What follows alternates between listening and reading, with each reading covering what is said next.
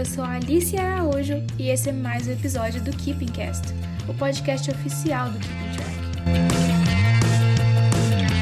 Oi, oi, gente bonita, e sejam bem-vindos a mais um Conversa de Fã. O episódio de hoje é sobre ela, artista que, se você acompanha o Keeping Cash, você sabe que eu sempre vou falar dela. Ela mesmo, Taylor Swift, a nossa querida e amada Miss Americana. E para me acompanhar nessa jornada maravilhosa, eu tô aqui com a Bia, que também já participou do nosso podcast. Oi, gente, tudo bom? É um prazer estar aqui de novo. Ainda mais pra falar da loirinha. E a gente também tá com a Elo, que também que faz parte da equipe do Keeping Track e do Taylor Swift Brasil. Oi, oi, gente. Tô muito feliz de estar aqui. E a gente tem o quê, gente? A gente tem a nossa convidada especial, que é a Júlia Cardoso, que é do Taylor Swift Brasil e vai ficar aqui e bater um papinho super gostoso com a gente. Oi, gente. Obrigada pelo convite. Vamos lá, trazer cultura para esse povo. Exatamente. E bom, antes de começar esse bate-papo, eu vou pedir para você seguir a gente nas nossas redes sociais, arroba KeepingCast no Twitter e no Instagram, e seguir a gente também na sua plataforma de podcast favorita. Bom, meu merchan tá feito, agora chega de enrolação e vamos ao que interessa. Taylor Allison Swift nasceu em 13 de dezembro de 1989 no estado da Pensilvânia, Estados Unidos. Bom, ela já tem mais de uma década de carreira, mas eu acho que é uma boa a gente começar assim, do começo, né? E para isso eu vou chamar a Júlia para contar pra gente um pouquinho de como que a Taylor entrou no mundo da música. Então, gente, para que a gente possa começar a falar sobre a Taylor no mundo da música, a gente precisa voltar aí para quando ela tinha 12 anos e o computador dela quebrou e um homem, carinha, foi lá arrumar o computador dela. E aí nos intervalos ele ia lá, ensinava uns acordes, ensinava algumas coisas que ela no violão ela aprendeu os acordes que ele passou para ela e começou a escrever algumas músicas, escrevia melodias. Nesse meio tempo, ela escreveu Lucky You, que foi quando ela tinha 13 anos. Mas assim, ela já escrevia, ela sempre teve um histórico de ser uma boa escritora, né, entre aspas, ali na escola. Ela já tinha ganhado prêmios por poesia na escola também. Todo mundo falava, nossa, ela escreve muito bem, isso aqui. Com 14 anos, a família inteira dela se mudou para Nashville, porque ela queria seguir esse sonho de ser uma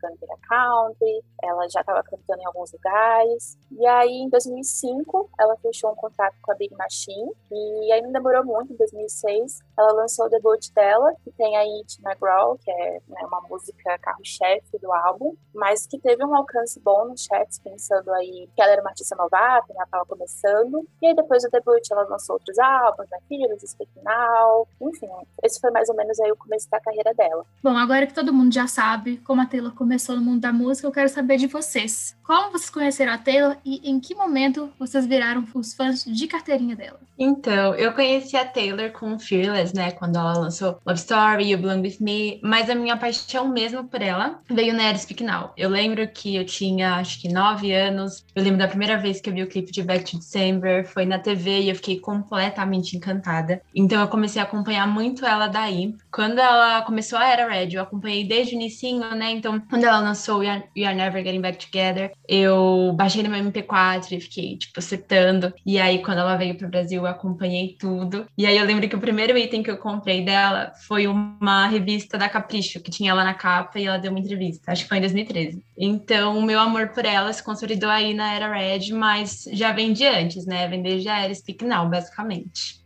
Ah, então, gente, a minha história também é muito parecida com a da Elu. Eu conheci assim com eu nem lembro exatamente como foi, mas eu lembro que eu via muito MTV, Multishow, e aí passava muito o clipe de Fearless, né? Então aí que começou todo o meu amor e tal. E depois que ela foi lançando também os outros álbuns, eu fui escutando todos e era basicamente a única coisa que eu escutava. então, eu gostava muito das músicas, gostava muito que ela tinha um cabelo cacheado que nem o meu e era muito poucas artistas que tinham, então eu me identificava também. Então, foi, foi meio que assim. E eu comecei a ser fã mesmo, assim, saber tudo sobre ela, ouvir tudo sobre ela no Speak mesmo. E depois, toda vez que ela lançava alguma coisa, eu tava lá acompanhando, tava no Twitter com o UFC e tudo, e isso aí até hoje. Então, eu conheci a Taylor na época do Fearless também. Não lembro direito como foi, em que momento eu descobri ela, mas eu tenho a impressão que foi por conta do Jonas Brothers, porque minha irmã é muito fã até hoje, assim. E naquela época também, então a Taylor namorou, né, o Joey por um tempo. Eles fizeram um show juntos, cantando. E eu lembro de assistir, assim, ela na televisão, nossa, Taylor, gente, não mudou nada, né? Tipo, mais de 10 anos depois continua a mesma coisa. Mas eu lembro de ir no, no cinema ver o show do Jonas Brothers em 3D. Todo mundo querendo ver o Jonas, eu querendo ver a Taylor. Eu gostava muito dessa coisa meio contos de fadas que tinha, eu acho que eu era um pouco mais nova, então isso, não sei, eu gostava, me sentia bem ouvindo as músicas. E desde, desde essa época eu sou fã, assim, nunca teve um momento em que eu me distanciei muito, nunca teve um momento em que eu parei de ouvir as músicas. Desde essa época eu sempre venho ouvindo, acompanhando a carreira dela. Então, eu acho que eu sou a fã mais novinha daqui. Assim, eu conheci também a Taylor na época do Fearless. Eu lembro que era porque, quando eu era pequena, eu tinha mania de entrar no computador e eu tinha que entrar em cinco sites todos os dias. Um dos sites era o Vagalume. E tinha uma época do Vagalume que eles faziam playlists que você votava. Aí tinha uma playlist que era tipo, ai, ah, músicas românticas. Aí tinha Love Story You Belong With Me lá. E aí eu vi, eu falei, gente, mas esse clipe é lindo. Ai, que bonitinho ele com as plaquinhas, que coisa fofa. E aí foi lá que eu conheci a Taylor. E aí depois eu comecei a ver os clipes na MTV. E eu sempre tive noção de quem era a Taylor. Mas virar fã mesmo é bizarro, porque eu só fui virar fã da Taylor na era 1989 e nem foi no começo, foi tipo no meio pro final da era. A turnê tava quase acabando e eu comecei a acompanhar essa mulher. E aí eu comecei a acompanhar, acompanhar, acompanhar. Quando eu percebi, eu tava assim: meu Deus, eu sou Swift. Foi basicamente isso que aconteceu. E desde então estamos aí, enaltecendo essa mulher. Bom, como a Julia muito bem falou no começo, quando ela introduziu a carreira da Taylor, ela assinou com a Big Machine Records e foi lá que tudo começou, né? E aí, que, vamos começar do quê? Do debut, do self-titled, do Taylor Swift, aquele álbum super country que você escuta e já coloca a sua botinha de cowboy porque você tem que entrar no clima. E assim, opinião minha, por mais que seja um álbum country, ele já tem uma veiazinha meio pop, assim, é um country pop. Eu acho que ela sempre foi bem country pop. Para começar, já pra eu agilizar, assim, eu vou falar a minha favorita do álbum, que é Picture Burn. E o que, que vocês acham do tão querido debut e tão esquecido na maioria das vezes também? É, eu acho que, igual a Alicia falou, por mais que seja um álbum country, ele já tem algumas melodias mais pop, então na própria Our Song, que foi single, acho que a gente consegue perceber isso. E eu acho importante destacar que a própria Taylor falou que quando ela escreveu o álbum, ela era muito novinha, né? Ela escreveu esse álbum aí quando ela tinha 13 anos, até uns 15 anos mais ou menos. Então ela fala que muitas das coisas ali que ela escreveu, ela passou por aquilo, mas muitas também não. Então aquilo vinha de coisas que ela observava, da história de outras pessoas, de histórias que ela ela escutava, e eu acho isso muito legal. E a minha favorita provavelmente seria Mary Song, eu acho, apesar de que eu também amo Should Say No. Eu acho que como muita gente começa e a vida de Swift Zero pouco depois, a gente tem um tempo melhor para poder ouvir as músicas, countries, né? Principalmente do primeiro álbum. Tem uma pegada realmente um pouco mais pop. A Taylor, ela sempre teve nessa pegada pop, você vai ver é, no Speak Now, também a gente vai falar um pouquinho mais. Mas, assim, é um álbum que ele tem uma força, pensando que é o debut dela, né? Ela estava começando ali a carreira, se mostrando para o mundo, mas as músicas têm uma pegada legal, elas têm uma, uma batida interessante, se você pensar, uma coisa que você consegue ouvir tanto no trabalho, quanto quando você está correndo, ou quando você quer chorar com o seu violão deitada na cama. Enfim, eu acho que ele é um misto de coisas, mas a minha favorita, ela é Teacher of My Guitar, mas eu também acho o primeiro álbum dela assim, muito gostosinho, muito, divertido, mesmo que algumas letras ela fale de algumas desilusões amorosas aí. E a minha música favorita é Our Song. Vamos agora pro quê, gente? Pro primeiro álbum do ano, porque essa mulher não se contenta de ter apenas um álbum do ano, ela tem que ter vários. E o primeiro foi com Fearless, do comecinho do episódio, dá pra perceber que foi o álbum que todo mundo conheceu. Essa mulher maravilhosa, e de certa forma começou a se apaixonar por ela. E aí começamos com o Fearless, gente. O que, o que vocês querem dizer sobre o Fearless? É, o conceito do Fearless, ele é literalmente nascer destemido. Então, a Taylor, ela traz essa ideia, esse conceito aí de que para você se apaixonar, para você lidar com seus medos, para você lidar com as suas inseguranças, tudo isso é ser destemido, sabe? Você, e principalmente a parte do amor, né, que vem aí nas composições do álbum, você se dá esse, essa chance, essa oportunidade é, confiar em amar uma pessoa de novo depois de ter tido alguns términos, enfim, tudo isso ser uma pessoa destemida. Então, as minhas tracks favoritas do álbum, acho que elas refletem um pouco isso. É, eu gosto muito de Fearless, que é a música Tyron, né, do, do álbum. Pra mim, ela tem uma nostalgia muito grande. Quando eu escuto ela, eu lembro de coisas do passado, lembro de minha infância. Então, eu tenho essa memória afetiva muito grande com o álbum. Além de gostar muito do conceito, é, enfim. Eu gosto muito de Breathe também, que é uma música que fala um pouco sobre términos, né? Tem aí a participação da Kobe. E que voltou também pra regravação do álbum. Ela cantou de novo com a Taylor. Enfim, acho que é um álbum muito... É muito de, de você se conhecer, de você se dar uma chance, de você estar tá tentando, mas, cara, você já é destemido por estar tentando, entendeu? Eu concordo muito com a Ju. Eu acho que é por isso que eu amo tanto esse álbum, talvez eu consideraria ele o meu favorito, porque eu acho muito bonito como ela trabalhou essa questão de ser destemido em todas as faces possíveis, assim, da vida. Ela traz muito para esse álbum, é o que ela traz de forte no álbum, esse conceito. Então eu gosto muito, eu acho que aqui ela realmente descobriu é, o lado artístico dela, realmente, né? Eu acho que foi quando ela começou a escrever ainda mais e produzir ainda mais e rendeu o primeiro álbum do ano dela. É um álbum muito coeso e muito, muito bem feito. Foi aqui também, igual é, a Alicia comentou, que a maioria das pessoas conheceu o trabalho dela, porque foi a primeira vez que ela emplacou dois hits, assim, mundiais. E eu defendo muito as faixas da edição Platinum. Eu amo, amo, amo. Então acho que todas as faixas da Platinum seriam as minhas favoritas, mas eu fico com Jump Then Fall. Eu acho essa música muito fofa e muito gracinha, então acho que seria a minha favorita. Ah, eu concordo com vocês, gente. O Fearless, assim, é um álbum muito, muito querido, muito bem trabalhado. Sem contar que fez muito parte da minha adolescência, assim, então a gente conseguia se identificar muito. Então marcou vários momentos. Tem várias músicas, assim, que, que marcam muito, porque a gente acaba se identificando. A minha favorita é Fearless também, até pela ideia que ela traz, né, de ser destemida e tudo. E eu também acho que ela mistura muito gêneros, assim, e fica uma coisa muito legal, assim, muito moderna, sabe? Ela mistura até o rock, às vezes, com o country, o pop, e eu acho isso muito, muito massa, assim. Bom, só para não falar que eu não disse as minhas favoritas, também é Fearless, porque eu acho impossível não gostar de Fearless. Mas eu também tenho uma queda de um barranco com uh, The Other Side of the Door. E agora a gente vai para um, acredito eu, um queridinho da fanbase, com muitos motivos, que é o Speak Now. Que sim, gente, quando a mídia acredita o seu sucesso aos homens da sua equipe, o que, que, você faz? Você vai lá e compõe um álbum sozinha e fala, eu sei compor. Particularmente, eu acho que a prova absoluta de que a Taylor é uma excelente compositora, porque ela simplesmente foi e compôs um álbum que eu não sei, eu não sei se essa é uma opinião só minha, mas eu acho que é um dos álbuns mais fáceis de você se relacionar. Eu tenho, acho que todas as letras desse álbum eu criei uma conexão muito bacana com elas, então assim. E só para deixar meus favoritos aqui, Long Live é uma das minhas favoritas, principalmente pela relação com os fãs. Não tem como você não escutar essa música e querer gritar e chorar e abraçar a Taylor. Eu tenho que dar um shout tipo, uma música que eu sei que, assim, que é dolorida e que a Taylor não, não canta essa música muito, que é Dear John. Mas, assim,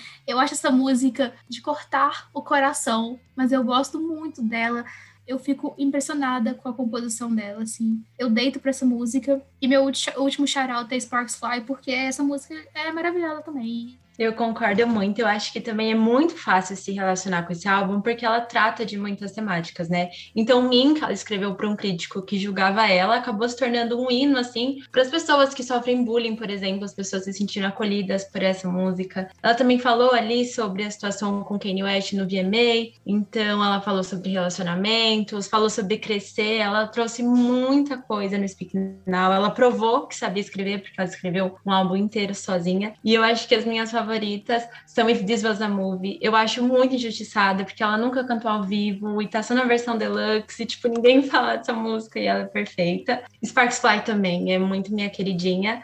E eu acho também que Haunted, eu acho que essas três. E eu acho que principalmente nesse álbum, assim, ela consegue pegar muito um sentimento, assim, com coisas pequenas, assim, coisas do cotidiano. Então, a gente tem, assim, uma Never Grow Up que, assim, fala sobre infância e essas coisas e, meu, essa música me toca de um jeito que eu, assim, eu fico girando a noite inteira por causa dessa música, sabe? Primeira vez que eu ouvi, eu lembro, eu, eu chorava, assim, lendo a letra tal. Então, eu acho que dela fala muito sobre essas questões cotidianas e mesmo assim conseguir pegar tanto no sentimento, eu acho esse álbum muito rico, assim. Ele também é outro que mistura alguns estilos aí, eu acho isso muito legal, muito, assim, moderno da nossa época, sabe? E as minhas favoritas são Never Grow Up, como eu falei, e Enchanted também, eu amo muito, Sparkfly também é muito boa, assim, é muito difícil escolher uma favorita realmente nesse álbum. Eu acho que pra gente falar desse final, a gente precisa também pegar um pouquinho do Fearless, porque Fearless ele foi escrito antes do boom na carreira dela, então ela já tinha ali um público, ela já estava ali conquistando algumas pessoas, mas o Fearless foi, né, o Aote, ficou no topo dos charts, então assim, na composição do Fearless tem um conceito definido, mas o Speak Now já vem com um conceito um pouquinho mais é, de se provar para as pessoas, porque durante aí a promoção do Fearless, depois do Fearless também, ela começou a receber várias críticas, várias pessoas duvidando se ela realmente estava escrevendo aquelas músicas, se ela não tinha o compositor fantasma que estava ali por trás. Então, o que, que ela fez? Ela escreveu todas as músicas do álbum sozinha para provar que era realmente ela que estava escrevendo e que tudo que ela estava falando ali eram coisas que ela acreditava, coisas que vinham dela e não de uma outra pessoa. Então, o Speak Now tem esse conceito, né, de você falar agora, você não deixar para depois se você precisar ir no casamento e interromper esse casamento, a Taylor ela falava, não, vai lá, fala agora, porque você vai ficar com peso na consciência depois. Então, o Speak Now é muito isso, né? Não deixar para depois, é, viva o presente, fale o que você precisa, você não sabe quando você vai ter essa oportunidade depois. Ela fala que nem a, a Ma comentou, né? Sobre o Kanye West, ela fala sobre as críticas que ela realmente estava sofrendo na época, sobre os relacionamentos dela, que acabaram se tornando públicos, né? Então, é um álbum muito sincero, ela estava tentando se provar para as pessoas, mas ela nunca esqueceu quem ela era, nunca que ela queria falar de verdade. Minha track favorita é Back to December. Eu ouvi muito essa música quando eu era mais nova, eu ouço até hoje. Mas eu gosto muito de Dear John, eu gosto de Last Kiss. Pra mim é difícil escolher também uma favorita só. É um álbum recheado de sofrências. Porque assim, todo mundo tem que sofrer na vida, né? A gente sofre ao som de Taylor. E o que a gente também faz é sofrer de Taylor do quê? Com Red. Porque Red é aquele álbum que, sim, gente, no momento você tá pulando de alegria, no outro você tá chorando no chão, em posição fetal, assim. Se a gente for analisar na carreira da Taylor, ele foi um passo mais arriscado, considerando que ela estava já sinalizando que ela ia para um lado mais pop. E assim, para muitos é o álbum do ano moral, né, digamos assim. A gente teve o fatídico Random Access Memories no Grammy, que deu aquela cena que até hoje persegue os fãs. Eu acho que ele tem o melhor prólogo de álbum dela, porque eu simplesmente adoro aquele prólogo. Mesmo ele sendo curtinho, eu adoro o jeito que ela fala do amor, desses amores, amores que estão assim, repentinos e que são caóticos. Que todo mundo tem isso na vida em algum momento. E ela fala de um jeito tão bonito e que nem parece que é tão caótico e traumatizante como realmente é. E para falar das minhas favoritas já, eu vou deixar aqui Red, porque eu acho que é a minha favorita de, de todas esse álbum. Nossa, com certeza. Ela fechou, assim, a era country, né, com chave de ouro com esse álbum, porque é tudo muito intenso, eu acho. É tudo muito, muito marcante, sabe? Então parecia que ela realmente estava meio que dando um adeus, não sei. Se é só eu que sinto isso, depois vocês comentem por aí. E eu também acho que ele merecia muito mais reconhecimento do que ele tem hoje. E, mas eu também entendo que a Taylor deixa um pouco de lado, até por conta da época e tal, que depois a gente vai explicar melhor, né? Enfim, eu é muito difícil também para mim escolher uma favorita, mas assim, eu também gosto muito de Red, como, como Alicia. Eu gosto muito de The Lucky One, Starlight, enfim, é muito difícil mesmo. Eu, eu acho que eu nem tenho uma favorita desse álbum. Eu gosto, assim, do compilado, sabe? De você pegar e ouvir realmente o álbum inteiro. Eu gosto bastante do Red também, por ser um álbum de transição, pensando que esse foi o último álbum que tinha uma pegada country, né? Na Nitinha Tinari ele já vem com um pop aí bem destacado. Mas eu gosto muito do conceito do Red, eu gosto dela trazer isso das cores, né? Que não é uma coisa que ela fez só uma vez, ela trouxe de novo várias outras vezes na discografia. Mas isso dela ver o vermelho, o amor como a cor vermelha, de ser algo arrebatador, impactante, é, forte, eu acho que isso é muito importante para a gente entender todo o álbum, destrinchar as letras, destrinchar a história por trás dele. É um álbum bem melancólico, mas ao mesmo tempo ele tem essa coisa de vou me levantar, eu vou recomeçando também. A gente tem Begin Again que tá aí entre as tracks e ela mostra muito isso. Então é sim um álbum triste, mas eu acho que tem aquela sensação, aquele gostinho de cá, sabe? Você vai, vai se reerguer, você pode tentar, vai lá, vai dar certo. E as minhas tracks favoritas, é, eu gosto muito de State of Grace. Pra mim é uma música muito, muito marcante quando eu vi pela primeira vez aquela bateria, ela começa a falar não sei o quê. E, enfim, pra mim é muito marcante, eu gosto muito. Gosto de Rituals também, é, gosto da letra, gosto das referências que tem. Gosto também de Outwell, que eu acho que é impossível não gostar, e a gente quer também a versão de 10 minutos. Por favor, Taylor, apareça com essa versão. E... Mas eu gosto de vários, assim, pra mim realmente é difícil ficar pontuando, porque são, são incríveis. Acho que como as meninas pontuaram muito bem, né, um álbum de transição, eu acho que foi decisivo o Red pro resto da carreira da Taylor, porque ela já falou que foi com Trouble que ela percebeu que ela queria ir para uma outra direção. E também, de certa forma, foi importante ela ter perdido o Grammy de álbum do ano, porque foi aí que o Danite Elinani nasceu, né? A gente vai falar daqui a pouco. Mas então foi uma era muito decisiva para ela. Eu acho que muita gente fala que o álbum não foi tão coeso, mas como ela mesma já disse, é, ele é, abre aspas, bagunçado, porque é assim que uma separação, um término é. E o álbum é sobre, sobre isso, né? Sobre término e estar com o coração partido. Então eu acho ele muito, muito pessoal, honesto. Eu acho que em termos de composição continua sendo meu favorito da Taylor. E é difícil escolher a favorita, mas eu acho que Holy Ground eu acho impecável, perfeita. E também Sad Beautiful Thread, que eu acho que são as minhas duas queridinhas do álbum. Eu nem vou me estender muito, porque assim, como a Elo bem disse, o Red teve que existir pra 1989 aparecer, gente. Assim, eu confesso que 1989 é o meu álbum favorito. Eu sei que isso tem uma vibe meio poser, eu conheço essa história. Mas eu tô cagando e andando, porque assim, não ligo, vou defender esse álbum sempre. Me apaixonei pela Taylor nesse álbum, então vou defendê-lo. E assim, gente, 1989 foi aquela virada na carreira da Taylor, que virou assim, eu vou entrar no pop, eu vou fazer um álbum. E assim, você vai se imaginar andando pelas ruas de Nova York. Esse álbum colocou a Taylor no patamar que ela tá hoje, de uma elite nesse caso, como é meu álbum favorito, eu também tenho problema de falar da favorita, né? Das minhas favoritas. Mas eu acho que Style e Out of the Woods estão, assim, no topo. Mas vamos lá, gente, vamos abrir o caminho pro álbum pop. O que, que vocês acharam? Vocês que eram fãs bem antes do que eu, porque eu sou uma fã novinha, o que, que vocês acharam dessa virada? Como é que foi para vocês? Ela fala até no prólogo do álbum uma coisa que é muito verdade. Ela fez tudo que ela diria que não ia fazer, né? Ela falava que não ia cortar o cabelo e ela cortou, ela se mudou para Nova York, ela falou que descobriu felicidade no mundo que ela não estava apaixonada. E eu acho que isso diz muito ali sobre o álbum, porque ela estava se sentindo muito livre. A gravadora tentou ir contra, né? Ela falou que queriam colocar uns violinos em Shake It Off pra ainda ter uma vibe meio country. Eles não queriam que ela não mostrasse o rosto no, na capa do álbum, e mesmo assim ela insistiu nisso. Então acho que ali ela estava muito certa do que ela queria, e isso a gente percebe em toda a era. Ela, nossa, acho que ela nunca divulgou tanto um álbum igual ela fez. É sério, porque ela estava em todo lugar fazendo performance, em todo lugar dando entrevista, né? Tanto de promoção e divulgação que essa era teve. Acho que tudo contribuiu para ter se tornado provavelmente um dos álbuns de maior sucesso dela, né? Então é uma era queridinha, eu tenho muito carinho por ela. E nossa, minha favorita é sem dúvida I Know Places. Eu amo de paixão essa música, sou apaixonada pela performance. Então não tem como não ser a minha, minha queridinha do álbum como a Elo falou, é isso de fazer tudo que ela achava que ela não ia fazer é uma coisa muito importante para o conceito do Nine Nine. Então eu, eu acredito que seja um recomeço assim dentro do pop.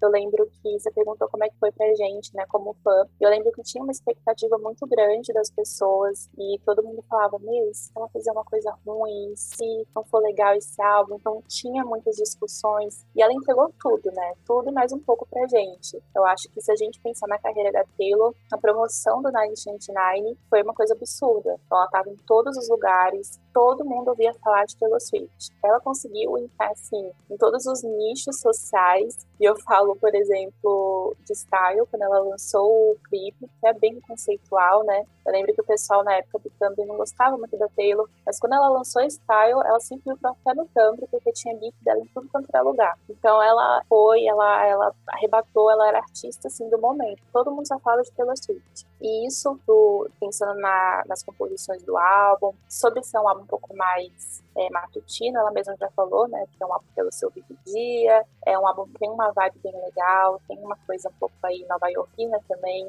Eu, eu, gosto muito, eu acho que é um bom recomeço. Foi o, o começo, assim, do pop para ela, assim, 100% pop, né? Mas que foi bem interessante. E as minhas músicas favoritas, eu gosto bastante de Kiss Love, que é uma música que surgiu de um poema da Taylor. Ela estava escrevendo lá um poema e tal. Ela guardou o caderninho e aí ela pensou: caramba, isso pode dar uma música. Então eu gosto bastante dessa. Eu gosto de Clean, que é também a, a música mais séria do álbum. Mas eu gosto de Hora of, Hora of Woods, gosto de Style. Eu acho que é um álbum que ele é bem equilibrado, assim, sabe? Então tem pra todo mundo ali. Qualquer pessoa pode ouvir, gostar e vai amar. Isso aí, gente. Eu acho também que, ela, que com esse álbum, assim, ela provou duas coisas. Que pessoas mudam e tá tudo bem. e segundo, que ela vai conseguir fazer um álbum, assim, com o gênero que ela quiser. É só ela decidir, falar, ah, agora eu quero pop. Ela vai conseguir fazer um álbum muito bom.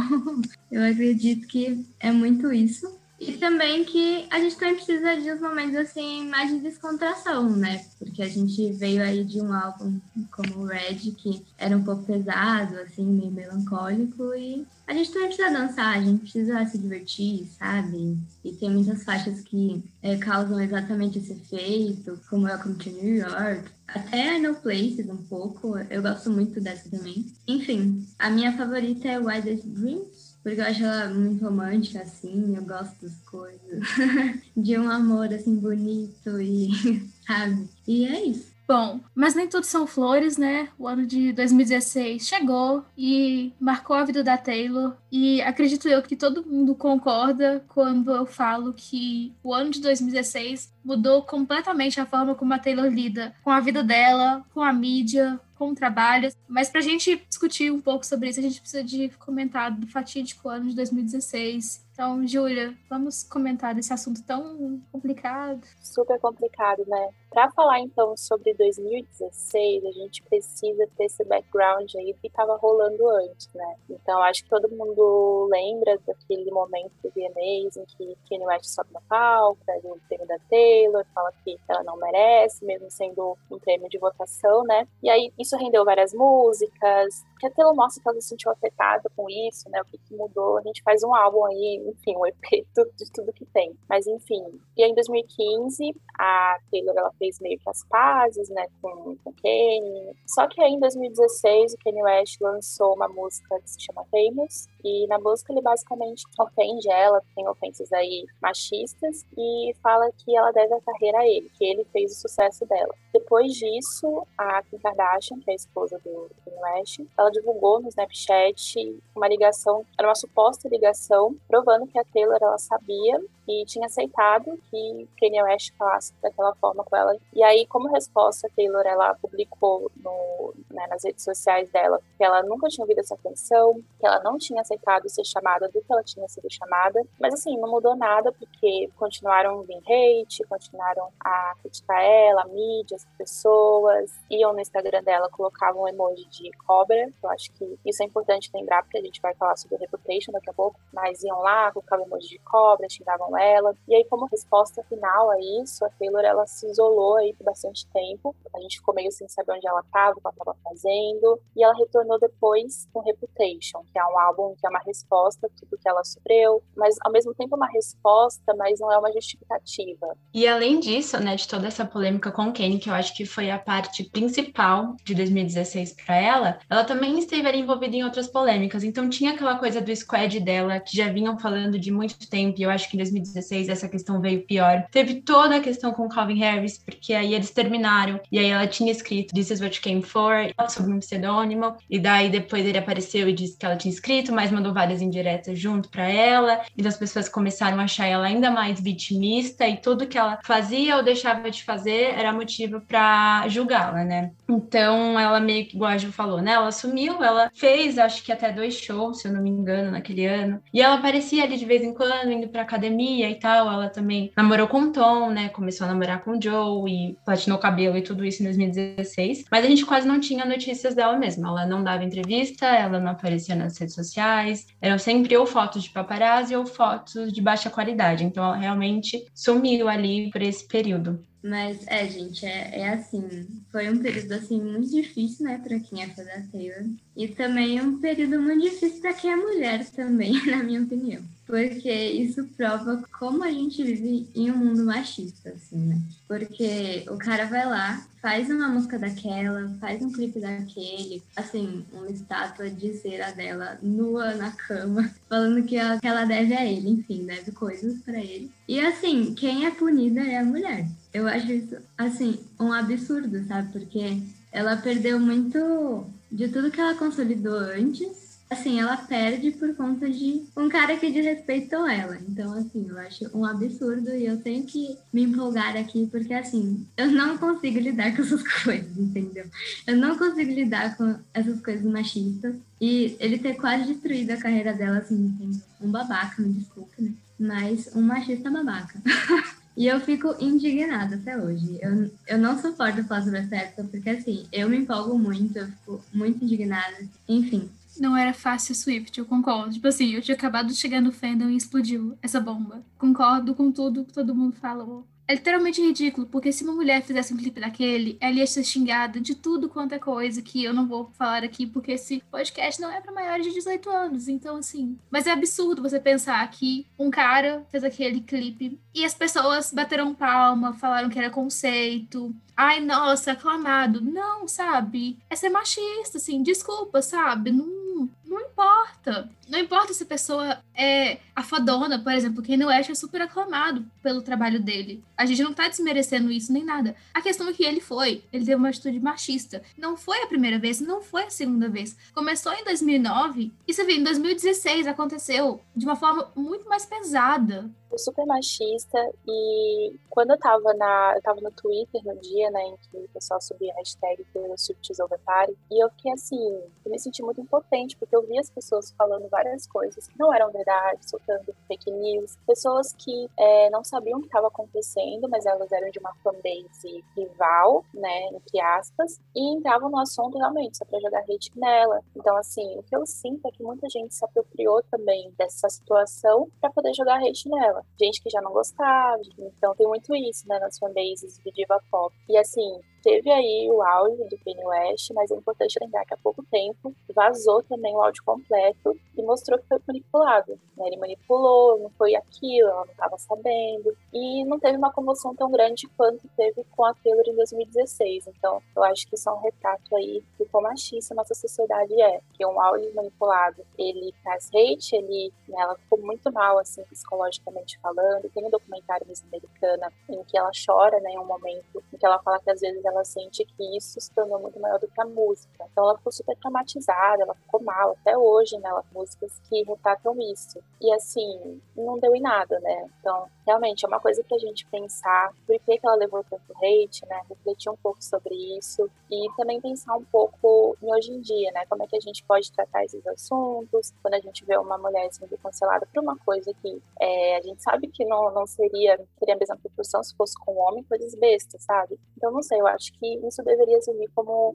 um certo tipo de, de lição pra gente, sabe? E o que eu acho mais inacreditável, assim, também, é como as pessoas acham que uma mulher ia aceitar esse tipo de coisa. Tipo, um cara ligar pra ela e falar, ah, então, vou fazer uma música assim. E ela simplesmente falar, ok. Isso não é normal, gente. Uma pessoa que aceita isso não é falso. Ela tem problema na cabeça, entendeu? Isso não faz o menor sentido. As coisas que a Kim Kardashian o Kanye West acusaram ela de saber, porque não faz sentido aceitar uma coisa dessa, não faz sentido uma mulher aceitar ser desrespeitada. E as pessoas ainda até hoje acreditarem que xingarem ela de falso, qualquer coisa, que ela sabia, e... mas não faz sentido nem ela, ela aceitar, mesmo sabendo, não faz sentido nenhum. Eu não vou nem me estender muito nesse assunto, porque literalmente dá pra fazer só um episódio de analisar o quão ridícula e traumatizante foi esse ano de 2016. Então a gente vai pular pra 2017, com Reputation,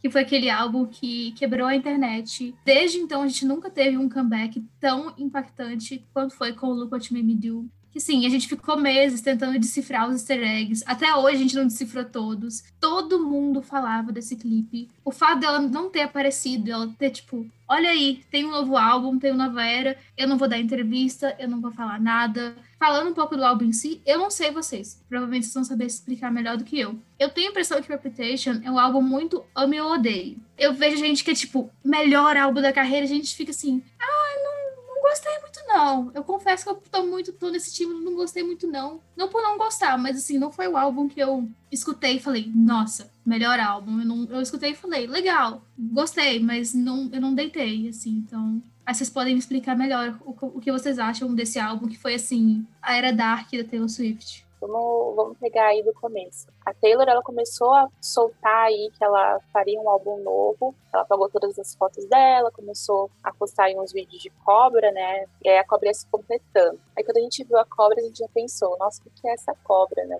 E aí a gente teve aí, né, o, o aviso de lançamento do álbum, né? A gente viu aí a capa, a gente entendeu qual seria mais ou menos o conceito. Eu acho que é super coerente com a carreira da Taylor, porque, sim, ele é um álbum ame odeio, eu acho que tem gente que enaltece, é o melhor álbum de todos, tem gente que fala que é o pior de todos, mas eu sinto que ele foi importante na carreira dela. Eu acho que se a gente pegasse o 1989 e passasse direto pro Love, eu não sei se seria um pouco a Taylor, né? Já que ela fala sobre os sentimentos dela, ela escreve, ela é muito autêntica. Eu acho que o Reputation ele foi aí uma como se fosse uma ponte muito importante para a gente entender um pouquinho os sentimentos dela, entender o que, que ela estava pensando, e aí ela pudesse né, reerguer de novo e aí lançar o Lover. Mas é um álbum que ela dá resposta, mas ela não se justifica, né? Como eu comentei antes. Então ela assume essa persona que ela que as pessoas colocaram dela, né? Que as pessoas falaram, ah, ela é uma cobra, ela é uma, sei lá, sabe, coisas machistas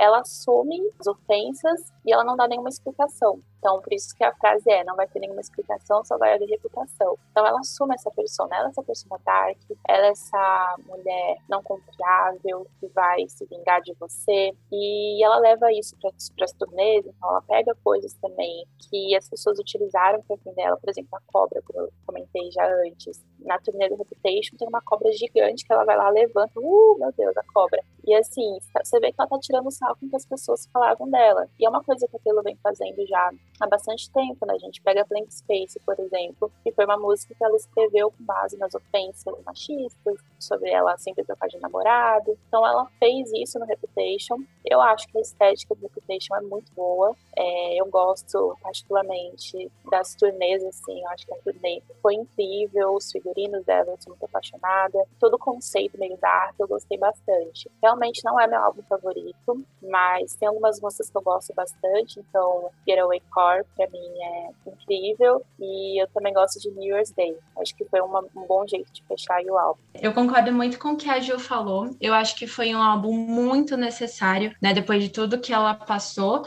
Ele é um divisor de opiniões, né? Ele tem ali influências hip hop que muitas pessoas não curtiram tanto. Algumas composições acabam sendo um pouco mais simples e também muitas pessoas acharam meio fracas, mas eu acho que a gente tem muito ali da Old Taylor, né? Call It What You Want, Delicate, New Year's Day, são músicas que lembram muito coisas que ela já tinha feito. E, assim, ela não deu entrevistas na era, mas ela contou um pouco depois. E ela fala que encar é, encarnou né, um personagem para poder fazer Reputation, foi a primeira vez que ela fez isso. E ela fala que depois que ela fez rap, ela pôde finalmente respirar e poder escrever músicas da forma que ela escrevia antes. Então eu acho isso muito, muito importante. É um álbum que não é meu favorito, mas eu gosto muito, levando em consideração todo esse contexto e né, levando em consideração que ela precisava fazer um álbum assim. E eu acho que a minha favorita é So It Goes. Eu vejo muito também que ela, ela construiu ali, encarou um personagem, né? Que a mídia falava sobre ela, que as pessoas da internet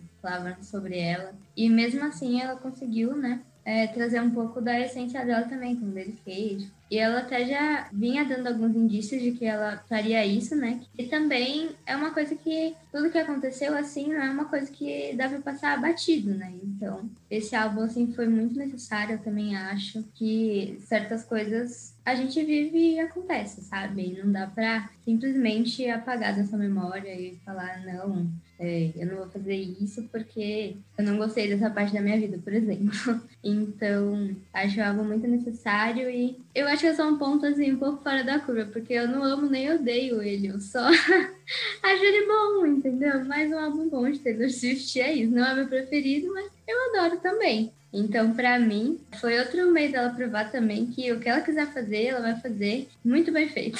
Sempre aclamada. Eu adorei que todo mundo falou as minhas favoritas, que são Getaway Car e So It Goes, são as minhas faves desse álbum. Bom, como todo mundo falou, Reputation foi um álbum necessário, foi um passo necessário para o que vem a seguir, que é o Lover, que é o álbum que trouxe uma Taylor mais política, mais aberta com relação ao que ela acredita, que era algo que ela era extremamente cobrada. É um álbum que trouxe uma Taylor mais apaixonada, mas ainda com músicas tristes, porque não seria Taylor sem uma boa breakup song. Foi o álbum que ia trazer a turnê para o Brasil, que não acabou, acabou não acontecendo, mas a gente não vai entrar nesse assunto, porque a gente não quer transformar esse episódio num mar de lágrimas. Mas assim, eu tenho a impressão de que esse álbum ficou meio esquecido na fanbase. Não porque ele é um álbum ruim, mas porque o que veio depois, tipo, quebrou todas as barreiras. Então, o pessoal meio que esqueceu o Love, mas ele merece ser enaltecido, gente. Ele é um bom álbum. O que, vocês acham? Ah, eu também acho que essa transição aí do rap pro Lover foi muito boa, porque no Lover a gente tem real a Taylor sendo Taylor. Então, aquela coisa bem colorida, o clipe de Mi com vários efeitos, e aquela coisa muito, muito apaixonada, que é bem a carinha dela, né? Igual ela também já tinha comentado, o rap é uma coisa mais noturna e o Lover já é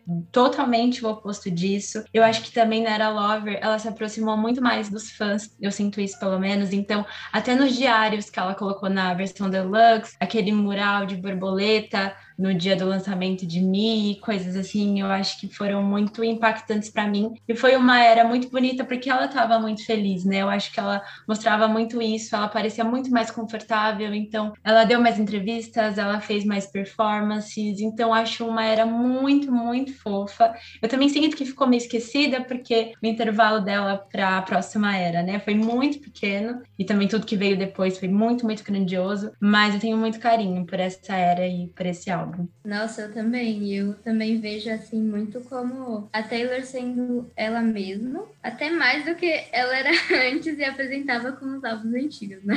Que ela esperava muito que a gente gostasse e infelizmente, né, com tudo que aconteceu, pandemia, coisas, acabou ficando um pouco esquecido. Eu acredito que esse é um dos maiores motivos, nem é porque os fãs não gostam do álbum, algo assim, mas foi porque o momento não era mais assim, sabe, de felicidade. Assim, não não, não combinava mais, sabe? Mas assim, também é algo que eu gosto muito. A música preferida é False God. Eu gosto de coisas diferentes, das pessoas experimentando e testando coisas novas. É, esse álbum, ele, o conceito dele é sobre você ser o que você ama, né? Ela não quer ser reconhecida mais pelas coisas que ela odeia, pelas coisas que ela tem medo. Ela quer ser reconhecida pelo que ela ama, pelo que ela gosta, pelo que ela é. Então eu acho que foi muito interessante por conta disso, né? A gente tem uma quebra aí na narrativa narrativa que ela estava criando do Reputation, uma coisa mais dark, e vira uma coisa assim super rosa, colorida, uma coisa bem apaixonada. Eu acho que é um álbum que mostra um pouco mais de um lado da Taylor que algumas pessoas talvez não conhecessem, né? Então ela divulgou aí algumas páginas dos diários dela. Tem aí o Miss Americana, né? Que é um documentário que é super interessante, super aclamado também. Eu acho realmente que é um álbum que ela estava se reerguendo, né? Já estava se sentindo um pouco melhor melhor, a gente teve um contato maior com ela. E as minhas músicas favoritas, eu gosto muito de The Archer, e eu sinto que ela conversa um pouquinho com o folclore, porque fala um pouquinho sobre isso de sentimentos, de inseguranças. E False God também, eu acho que é uma música boa. Gostei de ver ela cantando essa música também. Fico triste porque não teve a tour, mas tudo bem, né? Vamos seguir em frente. E complementando o que a Ju disse, é, a gente também tem um paralelo ali de Red com Daylight, né?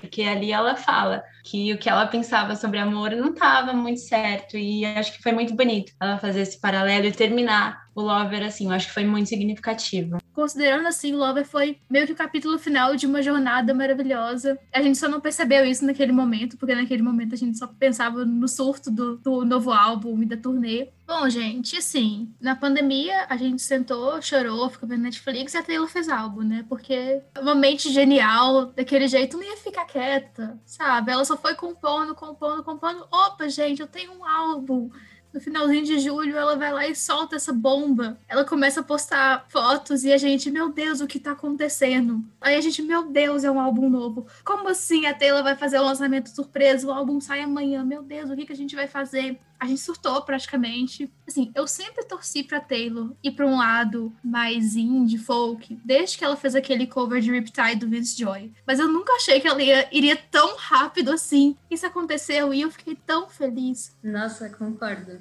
Eu sou total a, a fã que adorou o cover de Riptide e tava só esperando o momento. Eu acho que também esse álbum mostra muito da maturidade, né, que ela adquiriu. E também sem deixar de é, representar o momento que a gente tá vivendo, né, gente? Porque assim, como eu disse, o Lover não combinava muito. Eu acredito, vamos lá, teorias da conspiração aqui agora. eu acho que até por isso que ela cancelou, sabe, a tour, porque assim, não ia mais fazer sentido, simplesmente. Eu ainda acredito que ela venha. Eu acho que o folklore, ele é revolucionário em vários sentidos na carreira dela não só em termos de gênero, mas foi a primeira vez que ela não fez um álbum planejadamente. Então ela foi, soltou de surpresa, ela nunca tinha feito isso, ela sempre planejava as eras muito bem. Também foi a primeira vez que ela fez um álbum que não era tão autobiográfico assim. Ela se inspirou em filmes, em livros. Ela já tinha feito isso outras vezes, mas aqui isso predominou no álbum inteiro, né? Ela criou personagens, ela criou todo um cenário. Eu lembro que ela falou no, no Long Pound Studio que foi uma das coisas favoritas dela. Então ele foi muito, muito revolucionário.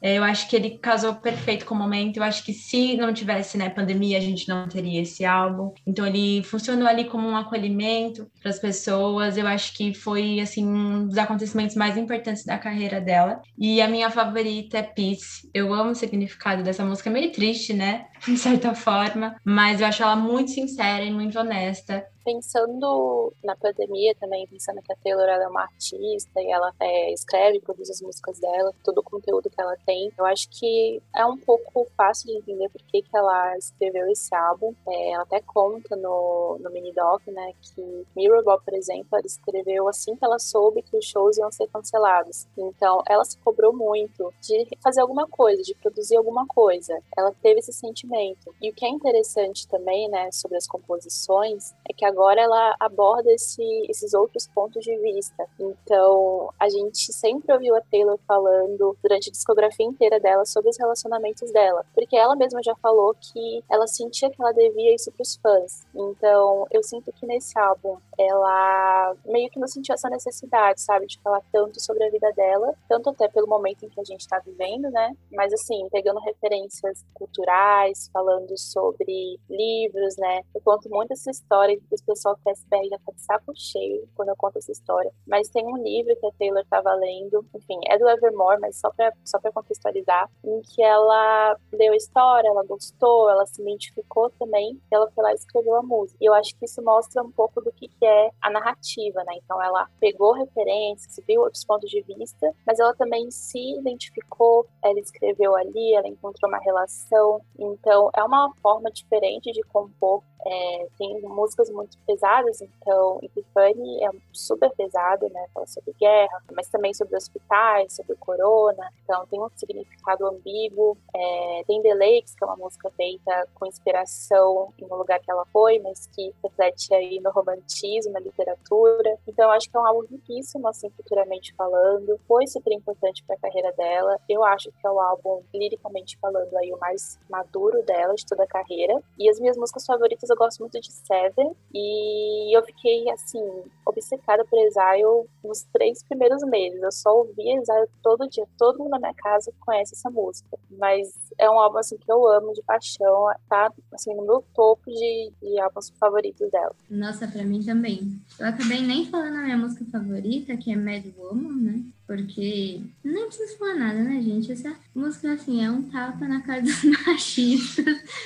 E agora a gente vai para onde, né? A gente vai, vai continuar na floresta, na verdade, porque a Taylor não saiu da floresta, né? E nem a gente, porque a gente foi por quê? Foi pro Evermore no finalzinho do ano, em dezembro. Ela faz a mesma coisa, começa a postar foto. E aí a gente descobre que tem mais um álbum chegando. Não sei se é porque eu acho o folclore mais triste. Tá certo que pra Taylor, o folclore representa primavera e verão e o Evermore outono e inverno. Eu acho o folclore mais triste do que o Evermore. Não sei muito bem o porquê, mas ambos os álbuns são maravilhosos. Adoro que a Taylor foi para um lado quase medieval, witch, como ela mesma fala. Eu também sinto isso, sabe? Do álbum ser um pouco mais feliz que o folclore. E eu não sei porquê também. eu só sinto.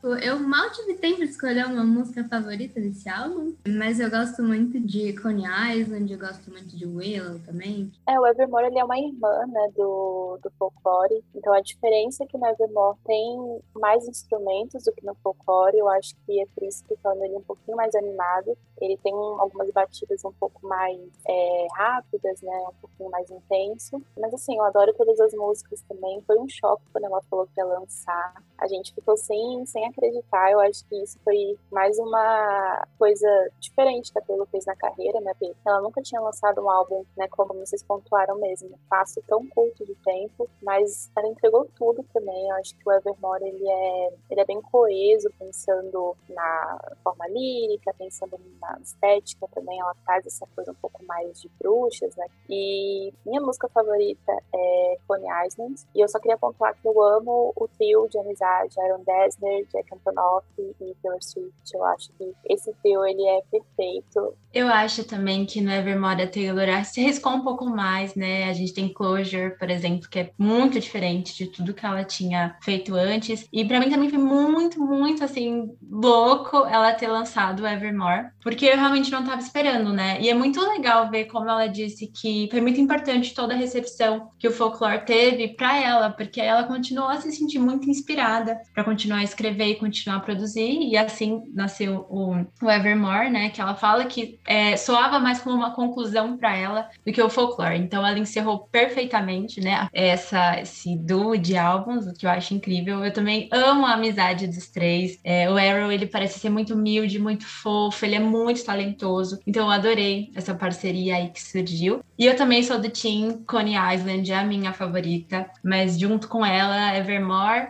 e Ivy. Confesso que minha favorita muda várias vezes. Mas eu sou tipo Team Closure. O Willow também, eu adoro. Bom, acho que com essa saga de nove álbuns ficou bem evidente que, assim, que a Taylor é poderosa, gente. A Taylor é poderosa nessa indústria, não é para qualquer um. Que ela é uma artista versátil. Mas, assim, acredito eu que essa versatilidade tem um ponto em comum em todas elas, que são as composições. Todo mundo sabe que a Taylor é uma compositora de mão cheia, que ela descreve situações de uma maneira que a gente nunca pensa, mas a gente sempre se identifica. A Taylor, ela fala no Miss Americana que as mulheres precisam sempre se reinventar. E é uma coisa que ela sempre faz, né? Então ela é, já transitou ali entre gêneros, country, pop, alternativo. Ela sempre traz coisas novas, elementos novos para cada era. E, nossa, ela sempre se reinventa e sempre dá certo, porque ela realmente é uma artista multifacetada. Tudo que ela propõe, ela cumpre, ela faz bem. E é bem isso. Eu acho que a composição é mesmo a essência ali do trabalho dela. Como ela disse, né, quando a 1989 era começou, é, a maior preocupação dos fãs era se ela ia continuar com letras sentimentais e honestas, bem feitas, e ela falou que ela com certeza iria continuar com isso. É, eu acho que as composições dela são muito sensíveis, ela consegue falar de situações e ambientes e cenários de uma forma muito única, e ela também tem muito umas sacadas assim, então, por exemplo, rimar car again com cardigan, é, ending com ending, então, tipo, são coisas que só Taylor Swift pensaria,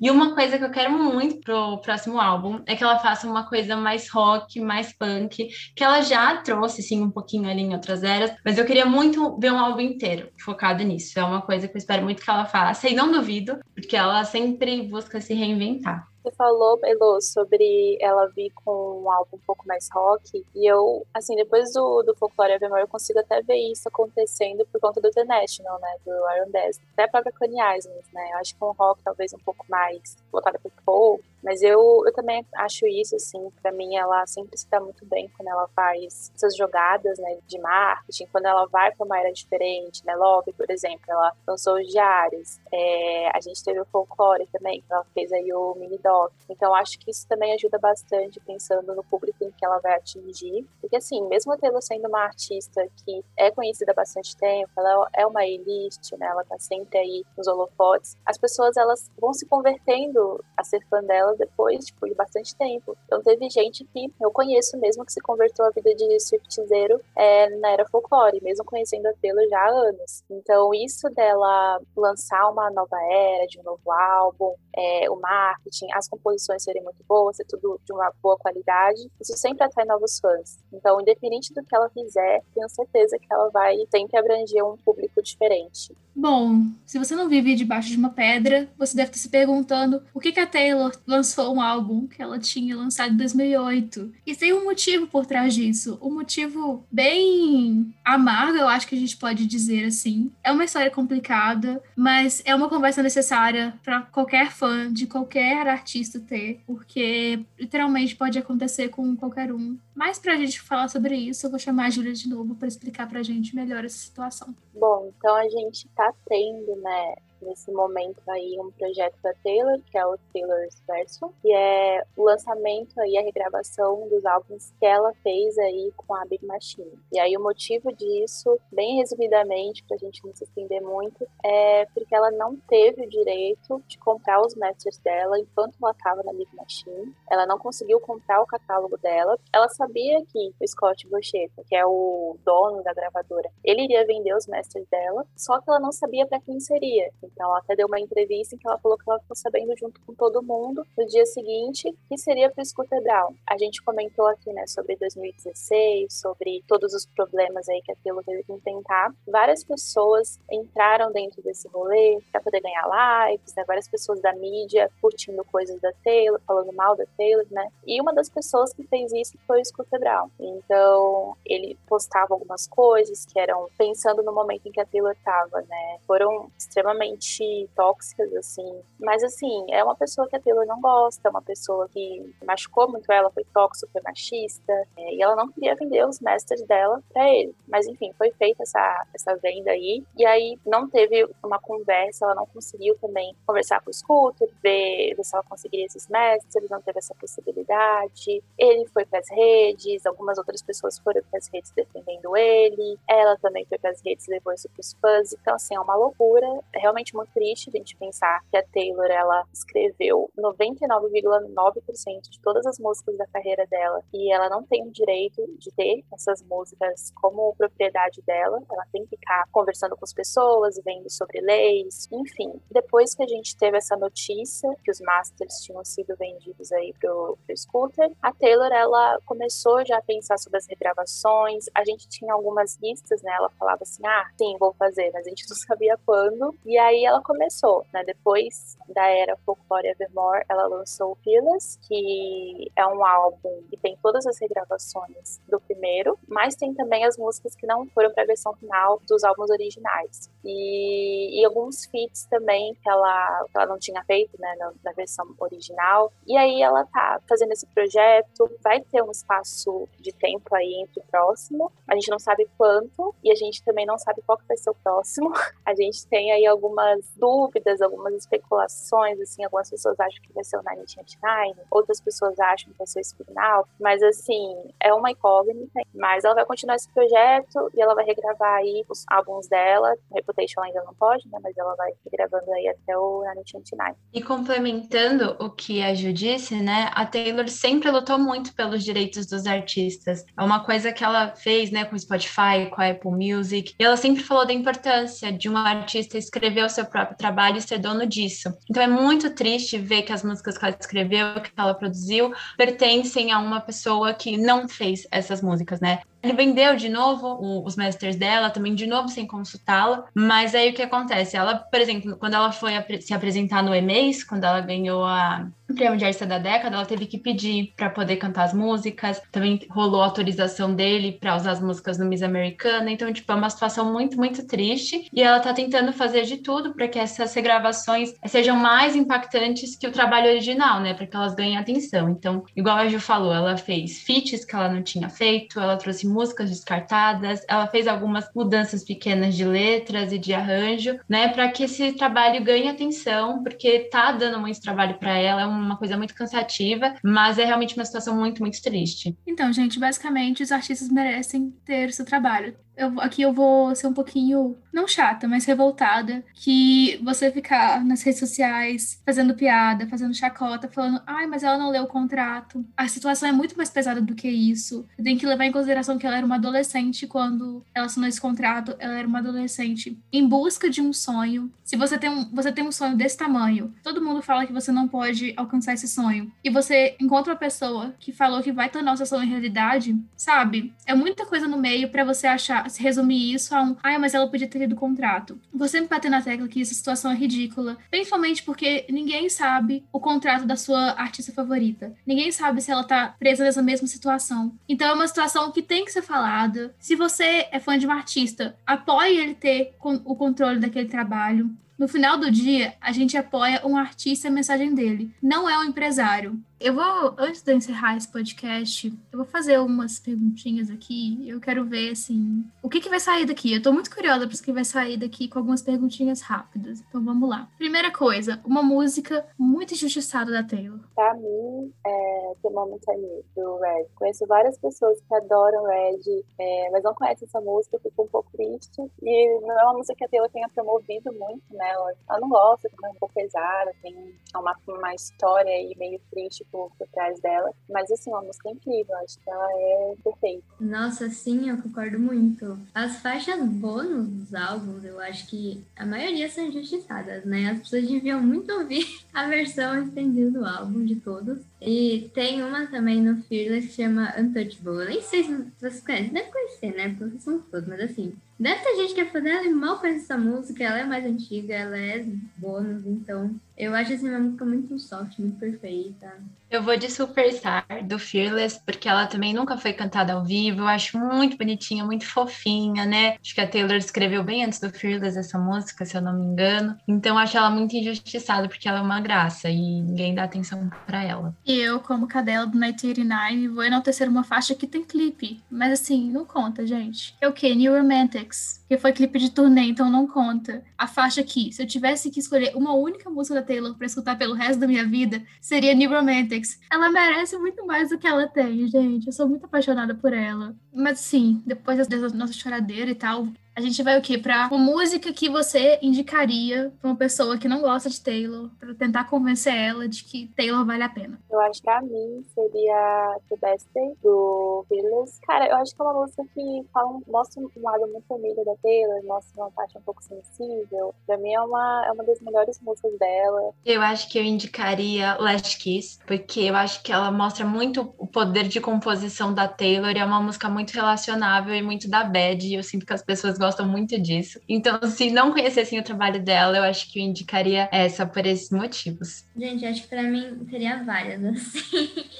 Começando por False God, porque é uma música totalmente diferente do que ela já fez. A segunda seria Never Grow Up também, para mostrar todo esse lado que ela fala mais sobre a infância, sobre, sobre coisas mais cotidianas. Eu poderia indicar New Romantics de novo, mas eu não vou. Eu vou ser estranha, eu acho. Eu vou, e eu vou indicar uma faixa que todo mundo gosta, que é You Belong With Me, por um único motivo. Eu tenho duas melhores amigas que não gostam de Taylor, em hipótese alguma. E as duas amam You Belong With Me. Então, para mim, You Belong With Me é o Nirvana, sabe? Não tem como você não gostar de You Belong With Me. Você pode não gostar de nada da Taylor, mas você vai gostar de You Belong With Me. E a partir do momento que você se apaixonar por You Belong With Me, você vai querer escutar a discografia inteira. E aí você vai se apaixonar. É tudo um plano. E agora, assim, eu vou colocar vocês numa situação meio complicada, porque eu quero saber qual que é a pior música da Taylor, na opinião de vocês. Eu vou de Gorgeous por um motivo. Eu danço a som de Gorgeous, é tipo, eu escuto, mas eu lembro que os Swifties que foram nas sessões secretas colocaram muito buzz em cima dessa música. Falando, tipo, ah, é Outwell 2.0, é a letra, todo mundo vai cair da cadeira quando ouvir, tipo, não era nada disso. Então eu acho que eu fiquei muito frustrada quando eu vi a primeira vez, porque eu tava esperando uma coisa totalmente diferente. Eu vou de mim. Vamos lá, vamos criar discórdia.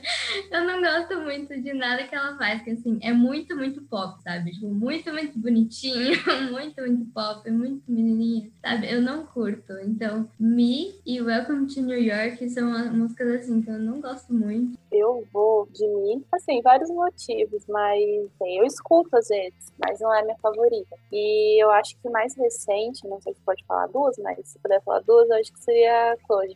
Não sei, não, não gosto muito. Quem escuta o podcast já sabe. Quando se trata de Taylor Swift, eu não tenho senso crítico. Mas, eu não sei se vocês vão me matar ou não, mas assim, eu não gosto muito de Superman. Eu gosto muito do refrão, mas eu acho os versos tão chatos. Eu só fico escutando a música esperando o refrão pra eu cantar. Mas eu achei legal que, tipo, a gente. Ninguém que comentou Nice Have Friend, do Lover. E quando a gente faz alguma pesquisa, alguma coisa lá no PSBR, a gente faz uma enquete, todo mundo fala que não gosta dessa música. Eu até achei estranho que aqui a gente tem uma, uma diversidade, porque eu esperava que vocês falassem Nice Have Friend. No final é isso. Mesmo que a gente não goste, a gente vai acabar escutando, porque a gente é assim, sabe? A gente é Swift. No final a gente vai escutar. Bom, gente, é isso. Depois dessa longa conversa muito gostosa sobre Taylor Swift, porque falar sobre Taylor nunca é demais. Eu quero agradecer a Bia, a Elo e principalmente a Júlia por ter aceitado esse convite. Bom, se você que está nos escutando tem algum artista favorito que você quer que a gente faça uma conversa de fã, é só mandar mensagem pra gente nas nossas redes sociais, que vai que a gente faz. Mas é isso, gente. Muito obrigada. E por hoje é isso. E até o próximo Conversa de Fã. A gente, muito obrigada pelo convite. Espero que vocês tenham gostado. Obrigada, gente, pelo convite. Foi muito legal falar sobre a Taylor. É, vamos ouvir aí as regravações. Muito obrigada, gente. Adorei conversar com vocês. E é isso. Vamos apoiar as regravações. É isso, gente. Beijos.